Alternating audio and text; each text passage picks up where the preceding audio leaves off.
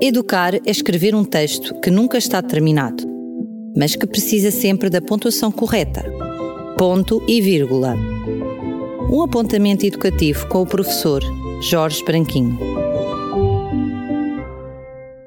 Li recentemente que as dificuldades de aprendizagem afetam cerca de 15% das crianças e adolescentes norte-americanos em idade escolar.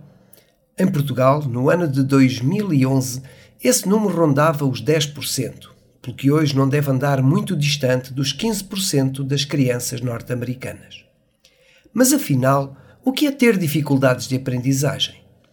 Talvez seja pertinente começar por dizer que essa é a tradução mais comum da designação Learning Disabilities, surgida numa conferência organizada por um grupo de pais norte-americanos em abril de 1963 Sim, já lá vão 60 anos. Como se de um grande arquivo se tratasse, a expressão dificuldades de aprendizagem acomoda em si um grupo heterogêneo de distúrbios que se verificam em domínios como os da compreensão do oral, da leitura, seja na descodificação ou na compreensão, da escrita, do cálculo, da resolução de problemas, do raciocínio ou da memória. Mas atenção, não em todos eles em simultâneo. Nesse caso, estaríamos na presença de algo bem mais complexo. As dificuldades de aprendizagem resultam da forma como o indivíduo processa a informação num domínio específico, ou seja, como ele a recebe, como a integra, como a retém e como a exprime, mas, sublinhe-se, não resultam de qualquer déficit intelectual. Nesse caso, não serão dificuldades de aprendizagem.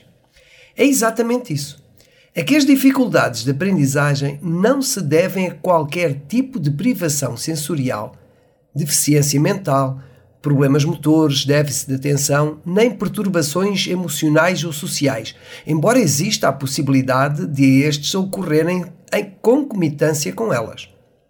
É precisamente por isso que uma criança com dificuldades de aprendizagem apresenta um hiato, uma disparidade entre o potencial que evidencia, frequentemente considerado normal ou até mesmo elevado, e o desempenho que alcança.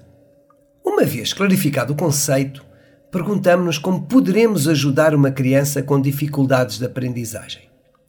Pois bem, é de uma ação concertada entre a escola e a família que poderão surgir os melhores resultados. E nesse propósito, pais e professores precisam de estar conscientes de que, quer tenha sido uma dificuldade a conduzir à desmotivação, quer tenha sido esta a originar a primeira, importa ter presente que o aluno que sente a dificuldade já tem a sua dose de frustração e descrença. Dizer-lhe que é um incapaz, como é frequente fazer-se, ainda que por outros termos, só agudiza o cenário. Negar a existência dessas dificuldades também as perpetua. Adotar uma atitude facilitista, deixando que o aluno siga o seu próprio ritmo, é de grande ajuda para o problema, não para o aluno. Adequada é a valorização das conquistas que se vão alcançando e das competências que se vão demonstrando, ainda que noutros domínios distintos. É mesmo desejável que os pais se descentrem do insucesso académico e procurem áreas em que os seus filhos possam brilhar. A autoconfiança gerada por um feedback positivo constitui uma poderosa arma no confronto do aluno com as suas dificuldades académicas. Existem outros processos de intervenção, sem dúvida, mas este está mesmo à mão de todos nós. E já sabe, fica marcado o nosso próximo ponto de encontro no próximo ponto e vírgula.